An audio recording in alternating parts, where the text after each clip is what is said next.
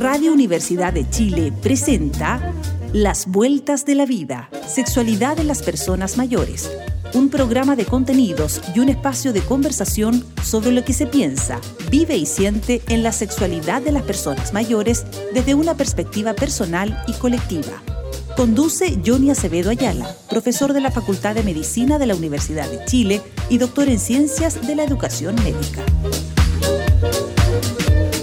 Estimadas y estimados auditores, les saludamos muy cordialmente, esperando que se encuentren todos y todas muy bien. Les saluda Johnny Acevedo Ayala, profesor asociado de la Facultad de Medicina de la Universidad de Chile y doctor en Ciencias de la Educación Médica. Damos inicio al programa Las Vueltas de la Vida, con el ciclo dirigido a la sexualidad de las personas mayores. Un espacio para pensar y conversar con perspectiva de derechos, calidad de vida y equidad social. El programa de hoy está muy pero muy interesante Conversaremos sobre la importancia de la sexualidad de las personas mayores, por qué y para qué hablar de ello. En esta oportunidad, desde la perspectiva de dos profesionales médicas, quienes nos darán su mirada de, la perspectiva de expertas en la materia en sexología. Para ello nos acompaña la doctora Constanza Bartolucci. Ella es médica, es chilena, reside actualmente en España, en Barcelona, es máster en sexología y es docente de nuestra prestigiosa Universidad y de la Facultad de Medicina de la Universidad de Chile. Y también le acompaña la doctora Francisca Molero, ella es médica, española, que también reside en Barcelona. Ella es máster en sexología, es presidenta, perdón, es ginecóloga, coordinadora del máster de sexología de la Universidad de Barcelona, es presidenta de la Federación Española y del Instituto de Sexología y como a ella también le gusta decir, es miembro de la Academia Internacional de, Sexología. Imagínense las invitadas que tengo para el programa de hoy. Querida Constanza y Francisca, buenos días, ¿cómo están? Buenos días, muy bien, feliz de estar aquí con, contigo y con, con Constanza. Constanza, qué gusto de verte. ¿Cómo está esa residencia en España, en Barcelona? Se prolongó un poquito, pero, pero muy bien y con muchas ganas de poder compartir aquí con, contigo y con, y con Francisca también. Qué bueno, me alegro mucho y desde antemano agradecido por eh, estar aquí presente. Yo sé que para ustedes hacer un espacio en la agenda que es muy intensa, dada su responsabilidad y experiencia. Y de corazón, muchas gracias a los auditores y auditoras de Chile, se los van a agradecer. Oye, y bueno, pareciera ser de perogrullo la pregunta que, que, yo estaba haciendo o iniciando al, principio del programa, pero ¿qué les parece a ustedes, eh, dada su trayectoria, eh, que desde el sur del mundo, desde, desde Chile, estemos reflexionando sobre por qué conversar sobre sexualidad de las personas mayores? Bueno, pues la verdad es que yo, que yo creo que, eh, que, es un tema absolutamente interesante. Entre otras cosas, porque eh, yo creo que podemos hablar de la sexualidad en las personas mayores porque llevamos un cierto bagaje hablando de sexualidad en general. Eh, si todos los años que, que, la sexualidad ha estado oculta, hubiese sido imposible poder hablar ahora de la sexualidad en, las personas mayores.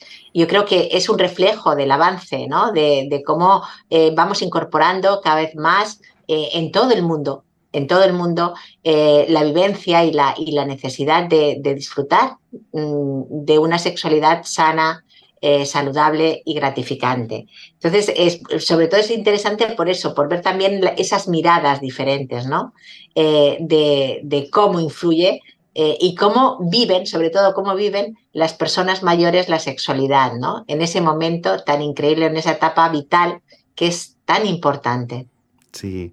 Oye, y, Constanza en este caso tiene la vivencia como médica, como experta en sexología chilena y también en España. Constanza, ¿cómo miras tú desde tu expertise eh, esta impronta desde dos partes del mundo en relación a la sexualidad de las personas mayores? ¿Cómo los ve la sociedad? Un poco lo que estaba diciendo la doctora Molero.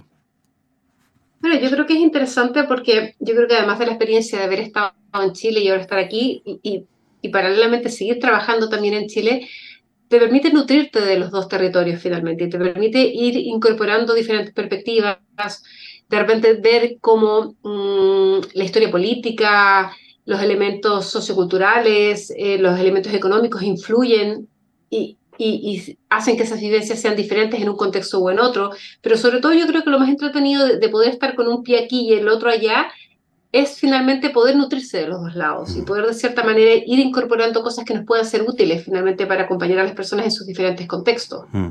Oye, y en esa perspectiva, ¿ustedes creen que la sociedad en general está tratando bien a las personas mayores en este contexto y que está relacionado con otros también? Yo creo que objetivamente no.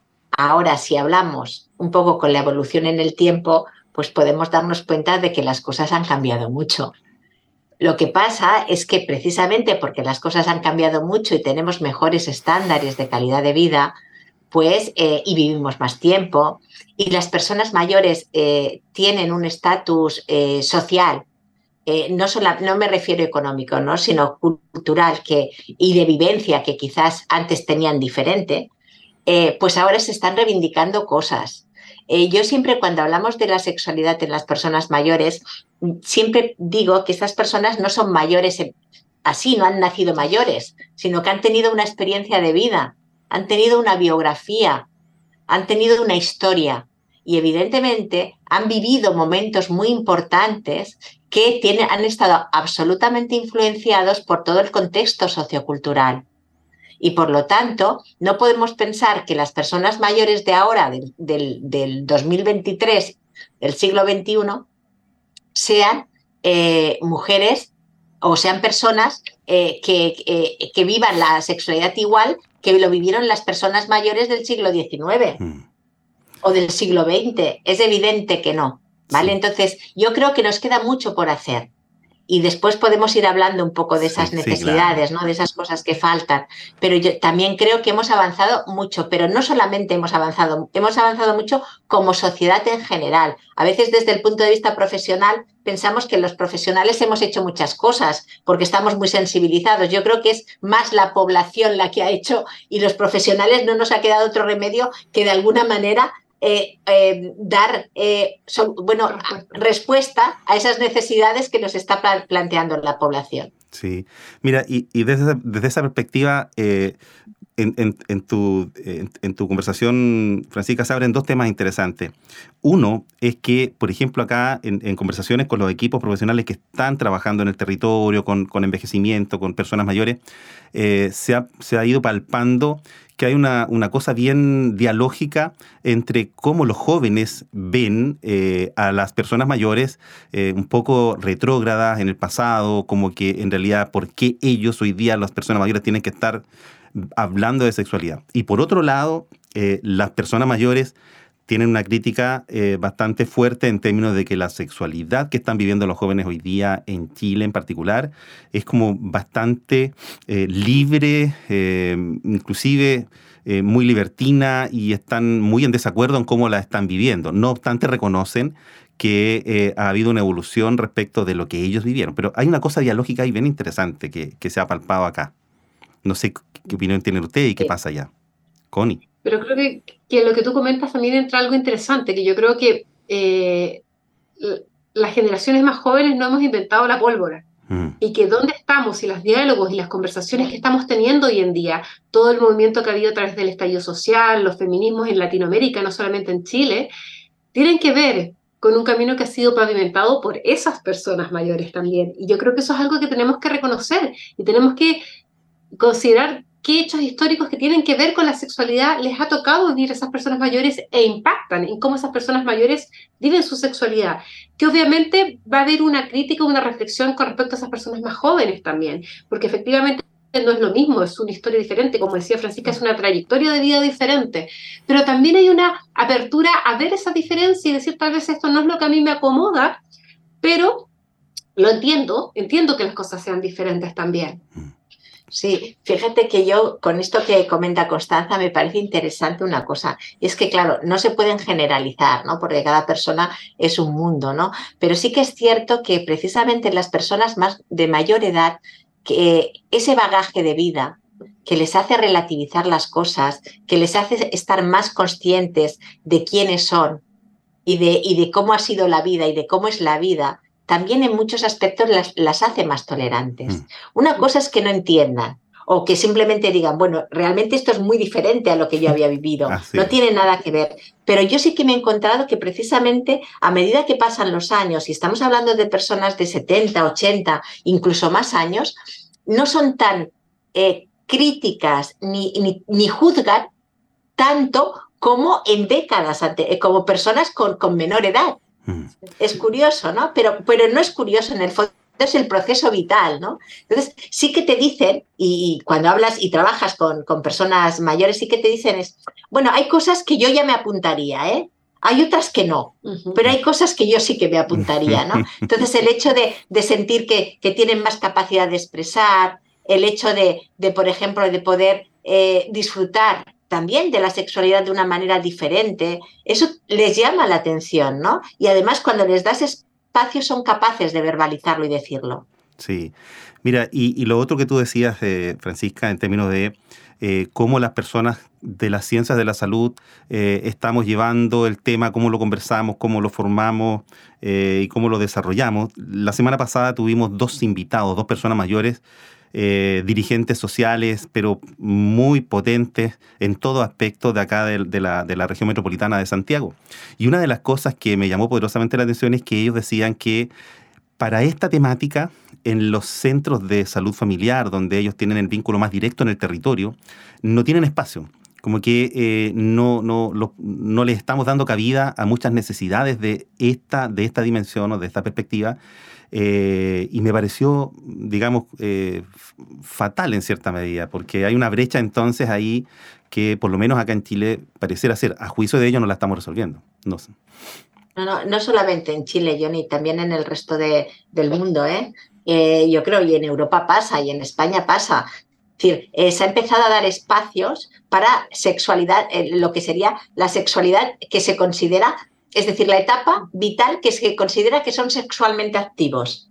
Es decir, seguimos teniendo esa idea todavía en la cabeza de que la sexualidad en la infancia no existe. Eh, la sexualidad en la adolescencia es peligrosísima. La única sexualidad importante y, que funciona y plena es en la edad eh, adulta joven y a partir de ahí ya no existe. Mm. Y eso está tan interiorizado que incluso en los servicios que ofrecemos eh, es patente. De hecho, la mayoría de servicios que hablan de sexualidad están muy centrados en jóvenes y muy centrados eh, en personas de, adultos jóvenes.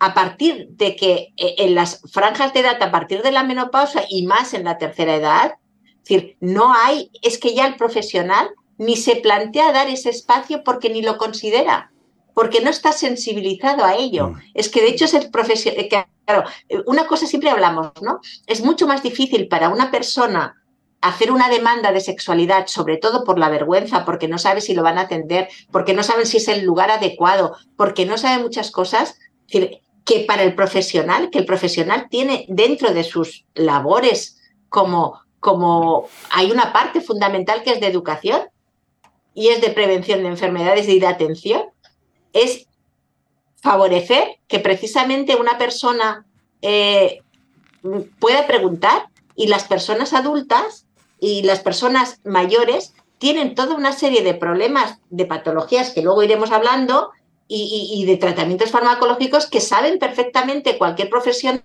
sanitario que le va a influir en la sexualidad. Lo que pasa es que no considera que esa persona sea sexualmente activa, por lo tanto, no da ese espacio. Y ese es el gran problema, la falta de formación mm. de los profesionales. Y ahí yo agregaría algo, que yo creo que estamos hablando del eje sanitario y donde no estamos preguntando activamente, pero yo creo que es el, es el profesional sanitario uno de los componentes dentro de la comunidad que debería estar activo de preguntar, pero ¿qué pasa en las residencias? ¿Qué pasa en los espacios comunitarios? En donde si yo invisibilizo esa sexualidad, no genero espacios para generar vínculos, relaciones, entretención, intimidad, eh, y por lo tanto, no solamente en el área de salud yo no estoy preguntando, sino que no hay una narrativa donde esa sexualidad exista y por lo tanto no genero espacios donde esa sexualidad realmente pueda desarrollarse, nutrirse y, y generarse. Entonces, tenemos que ser súper conscientes de que finalmente esos juicios y esas formas de mirar la sexualidad a nivel sociocultural van a impactar porque interactúan con mm. esa persona mayor. Pregunto, no pregunto, eh, qué va a pensar la gente alrededor mío si es que eh, ahora que he enviudado tengo un pololo, una polola, etcétera, en el fondo. Sí, es que la sociedad, ahí estamos hablando, y la familia, los familiares.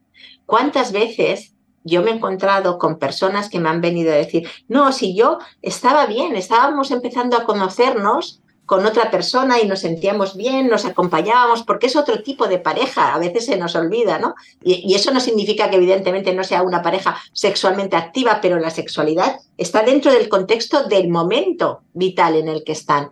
Pues muchas veces, ¿cuántas veces ha sido la familia precisamente que por no reconocer esto, por miedos, diferentes los que han cortado la posibilidad real de que una persona pueda seguir teniendo una vida, una vida que tiene que ver con la intimidad, con el erotismo, con el acompañamiento, con el vínculo. Sí, hay, hay evidentemente un, tema de pérdida de la libertad, como muy bien lo, mostraban ustedes, eh, que parece que es, por lo que estamos trabajando en esto. Estamos conversando con dos eh, extraordinarias invitadas, la audiencia ya se habrá dado cuenta, la doctora Constanza Bartolucci, ella es médica, como dijimos, chilena, residente actualmente en España, en Barcelona, máster en sexología y ex docente de la Facultad de Medicina de la Universidad de Chile, con mucho orgullo.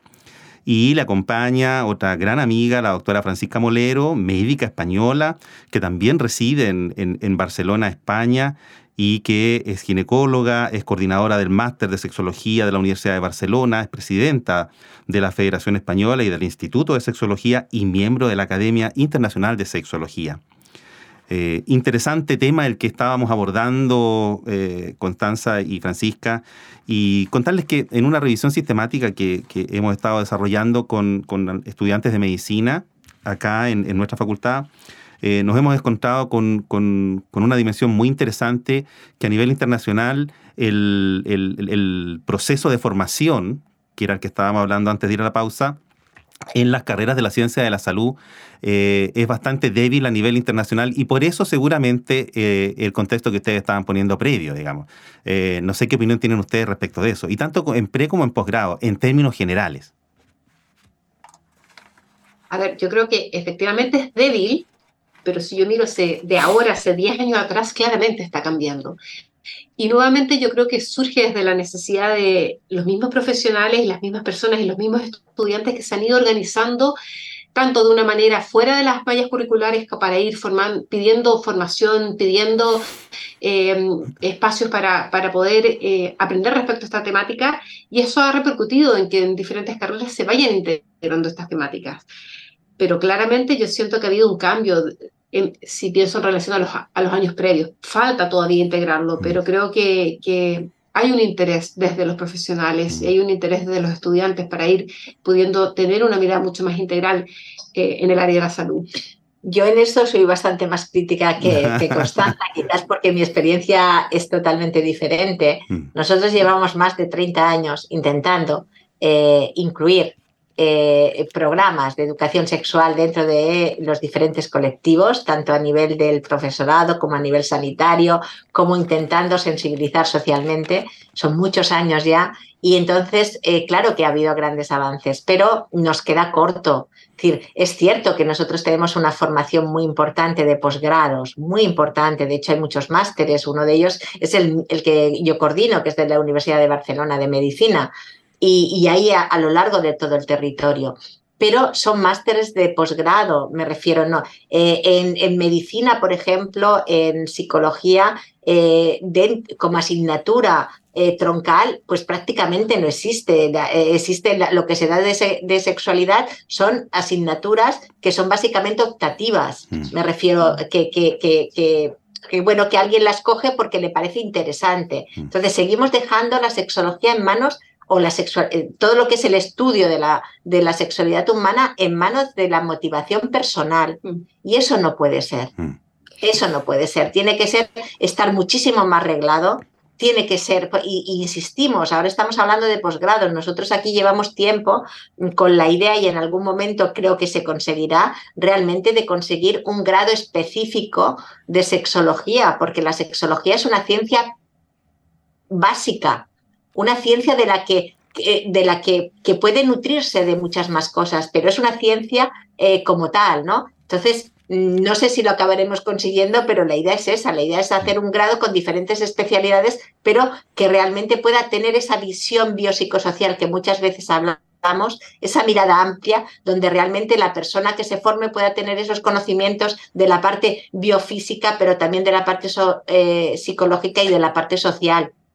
Y evidentemente eh, hablamos siempre de, relacionada con las ciencias de la salud porque, no, porque somos personas integrales, no somos eh, eh, compartimentos ¿no? separados. Tal vez hay que agregar algo cortito, que yo creo que lo relevante de eso, de que esté integrado en las carreras de pregrado, es que gran parte de las problemáticas relacionadas a la sexualidad se podrían prevenir, mucho mm. sufrimiento se podría prevenir si es que mm los profesionales que trabajan en diferentes áreas pudieran tener eso integrado también en sus abordajes, los oncólogos, eh, los médicos de familia, eh, personas que están en el área de enfermería, de la obstetricia, finalmente, si eso estuviera integrado dentro de todas las labores que se hacen, podríamos prevenir muchísimas más problemáticas y sufrimiento. Absolutamente, y yo creo que ahí es donde pareciera ser que hay una brecha. Yo he conversado con estudiantes de pregrado fundamentalmente, he revisado algunos eh, trabajos de estudiantes de posgrado, eh, y es poco, por lo menos en Chile. Francisca, tú conoces también nuestra realidad chilena, has estado acá. Pareciera ser que es muy poco. Eh, por ejemplo, con Connie nos pasó que, en un trabajo en el territorio eh, con, personas mayores hicimos un levantamiento territorial, diagnóstico de qué necesidades tenían de contenido y qué les interesaba. Y el primero dentro de todos ellos era sexualidad de las personas mayores. La interna de obstetricia se acerca a mí y me dice, profesor, eh, el resto de mis compañeros, que serán compañeros de todas las carreras de la ciencia de la salud, como 15 estudiantes, me dicen que yo tengo que hacerme cargo y yo no estoy preparada. Y hoy por hoy, la única que está desarrollando esos contenidos desde esta perspectiva amplia, como lo estamos viendo, porque en medicina es más bien muy biomédica, eh, es la carrera de obstetricia y sin embargo las estudiantes dicen, sí, tenemos formación en sexualidad de las personas mayores, pero cuando vamos a la realidad, a trabajar a los centros de atención primaria, ahí no está instalado la posibilidad de poder desarrollar esos contenidos. Entonces, hay una brecha ahí que pareciera ser y que los, las personas mayores nos están reclamando de que falta algo en la política pública, por lo menos en Chile, para poder eh, empezar a aperturar desde lo asistencial y desde lo formativo, como estábamos conversando antes, en esta temática tan interesante. Y tan interesante ha sido que se nos ha ido volando el programa. Eh, y evidentemente han quedado muchas interrogantes y preguntas eh, que afortunadamente para nuestros auditores eh, tenemos el honor de poder contar con una presentación más, una, un, un, programa más con la doctora Bartolucci y la doctora Molero. así es que, queridas amigas, palabras al cierre del programa del día de hoy. Gracias. Muchas gracias, Johnny, por la invitación. Bien, entonces estamos despidiendo el programa Las Vueltas de la Vida con el ciclo dirigido a la sexualidad de las personas mayores. En el día de hoy nos acompañó la doctora Constanza Bartolucci. Ella es médica, es chilena, residente en España, máster en sexología y es docente de nuestra Facultad de Medicina. Y la doctora Francisca Molero, médica también, eh, española, residente en Barcelona que además de ginecóloga es coordinadora del Máster de Sexología de la Universidad de Barcelona, presidenta de la Federación e Instituto de Sexología y miembro de la Academia Internacional de Sexología. Estimadas y estimados auditores, ha sido muy grato estar con ustedes el día de hoy. Les esperamos el próximo martes en su programa Las Vueltas de la Vida en el 102.5 FM del Dial de la Radio Universidad de Chile. Recuerden que pueden eh, conectarse con el programa en la página web de la radio de la Universidad de Chile eh, en Radio Universidad de Chile Online o descargarlo próximamente en, directamente en Spotify. Chao, chao. Radio Universidad de Chile presentó Las Vueltas de la Vida, Sexualidad en las Personas Mayores un programa de contenidos y un espacio de conversación sobre lo que se piensa, vive y siente en la sexualidad de las personas mayores desde una perspectiva personal y colectiva. Condujo Johnny Acevedo Ayala, profesor de la Facultad de Medicina de la Universidad de Chile y doctor en Ciencias de la Educación Médica.